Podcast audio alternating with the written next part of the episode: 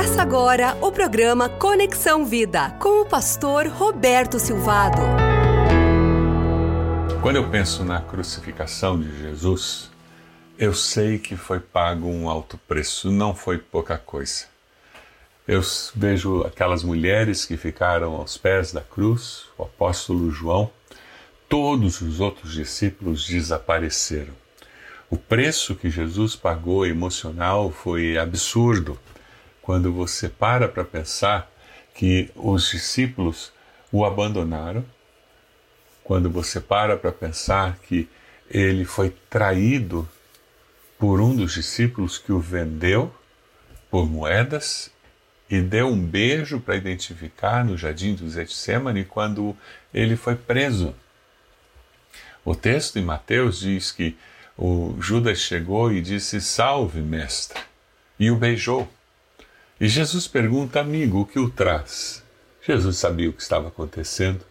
Então os homens se aproximaram, agarraram Jesus e o prenderam. Mas, como se não bastasse, Pedro nega. Grande Pedro. Jesus está sendo julgado no pátio do templo. Ele está próximo, curioso, tentando entender o que estava acontecendo três vezes. Pessoas chegaram perto dele e disseram: Você era um deles, né? Você estava com Jesus e as respostas sempre foram: Homem, não sei do que você está falando. Lucas 22, 60. Enquanto Pedro dava pela terceira vez a resposta: Homem, não sei do que você está falando, falava ele ainda quando o galo cantou. O Senhor voltou-se. Jesus ouviu o galo cantar. Jesus estava no meio do julgamento, Jesus estava sendo injustiçado, Jesus estava sofrendo, sendo torturado emocionalmente, fisicamente, mas ele não se desconectou do seu discípulo que estava ali. Ele voltou-se e olhou diretamente para Pedro. Você consegue imaginar esse encontro de olhares? E naquele momento, Pedro lembrou da palavra que o Senhor lhe tinha dito: Antes que o galo cante hoje, você me negará três vezes. E saindo dali, Pedro chorou amargamente, o choro do arrependimento. Ah, como nós precisamos desse choro do arrependimento, porque um coração arrependido encontra perdão, encontra nova oportunidade. E foi isso que aconteceu com Pedro. Pedro torna-se um dos líderes do movimento cristão. Pedro tem a oportunidade, depois, encontrando Jesus ressurreto, de confessar três vezes, dizendo: Eu amo o Senhor, eu te amo. Até a terceira vez, quando ele diz: Senhor, tu sabes todas as coisas, o Senhor sabe que eu te amo. Mas Jesus que sofre emocionalmente, sofre humilhação dos xingamentos, sofre abandono dos discípulos que desaparecem, esse Jesus que sofre fisicamente açoites, esse Jesus que carrega a cruz e que é crucificado, ele também sofre mas ele sofre espiritualmente ali na cruz do Calvário. Sim, ele sofre como o Cordeiro de Deus. O Santo toma sobre si os nossos pecados. Segundo Coríntios 5, versículo 21, a palavra nos diz: Deus tornou pecado por nós aquele que não tinha pecado, para que nele nos tornássemos justiça de Deus.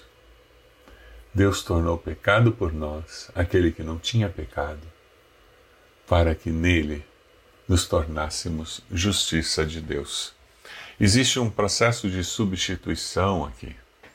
Você conhece a história de Abraão, Isaac, quando ele leva seu filho até o monte, Deus havia pedido que Abraão sacrificasse o seu único filho, e com dor no coração, mas obedecendo a Deus, ele leva o seu único filho, sobe no monte, coloca o filho no altar, e no momento que ele vai sacrificar seu único filho, Deus diz: Não, Abraão, você, eu já vi que você você ama mais a mim do que ao seu filho. Tem um cordeiro, um cordeiro ali.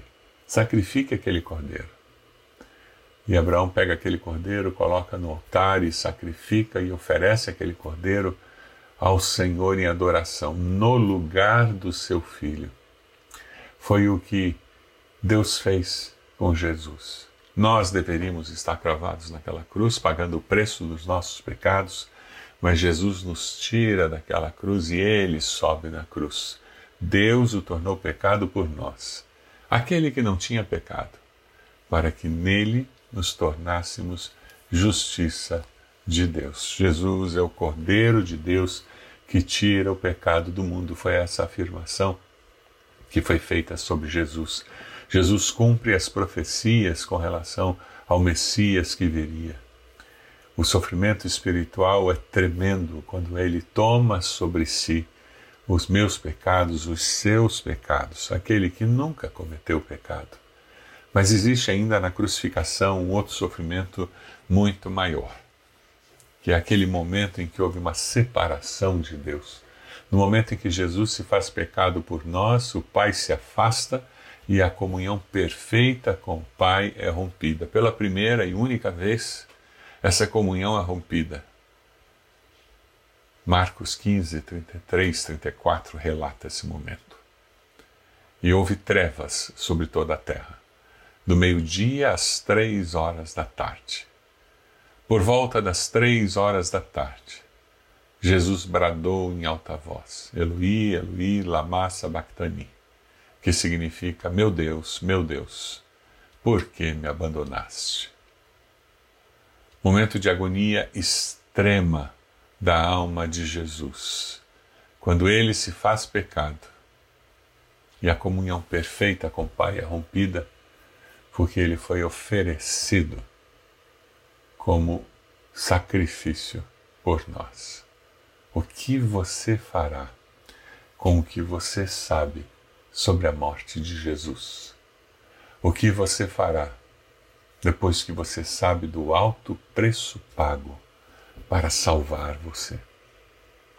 Ah, nós temos uma visão da vida cristã muito leviana. Nós não enxergamos o discipulado cristão com o nível de compromisso que se espera comparado com o alto preço que foi pago para que nós nos tornássemos discípulos de Jesus. Ser cristão não é como ser sócio de um clube. Ser cristão não é como fazer parte de uma sociedade. Ser cristão é morrer para viver. Ser cristão é, é perder para ganhar. Ser cristão é deixar que Cristo viva em mim, para que outros descubram que há vida e vida eterna através de Cristo Jesus.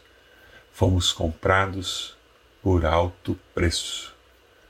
Quando nós entendemos o projeto de Deus, o propósito de Deus. 1 Pedro 2,24 diz que Ele mesmo levou em seu corpo os nossos pecados sobre o madeiro a fim de que morrêssemos para os pecados e vivêssemos para a justiça. Por suas feridas vocês foram curados. Quando entendemos isso, nós começamos a afirmar, dizendo: Não mais eu vivo, mas Cristo vive em mim. A vida que agora vivo na carne, vivo pela fé no Filho de Deus, que me amou e se entregou por mim. Você gostaria de viver desse jeito? Você gostaria de usar os seus dias de vida para glorificar, para servir a esse Cristo que deu tudo o que tinha para que você tivesse vida e vida abundante? Você gostaria de descansar sabendo que o Senhor está controlando a sua vida e vai conduzir os seus passos? Você gostaria de caminhar com esse Cristo que morreu e ressuscitou, para que aqui você vivesse com a certeza do perdão dos seus pecados, com poder para vencer o poder do pecado na sua vida e com a certeza de vida eterna e vida eterna com Ele no céu. Eu queria que você fizesse uma oração dizendo: Deus, eu quero viver assim. Senhor, eu oro nesse momento. Diga isso para Deus. Eu não quero mais viver a minha vida mas eu quero que Cristo viva a sua vida em mim. Diga isso para o Senhor. Eu consagro a minha vida ao Senhor. Eu me entrego ao Senhor. E eu quero viver como um discípulo que faz discípulos. Em nome de Jesus. Ó oh, Deus amado, eu oro por cada um que fez essa oração.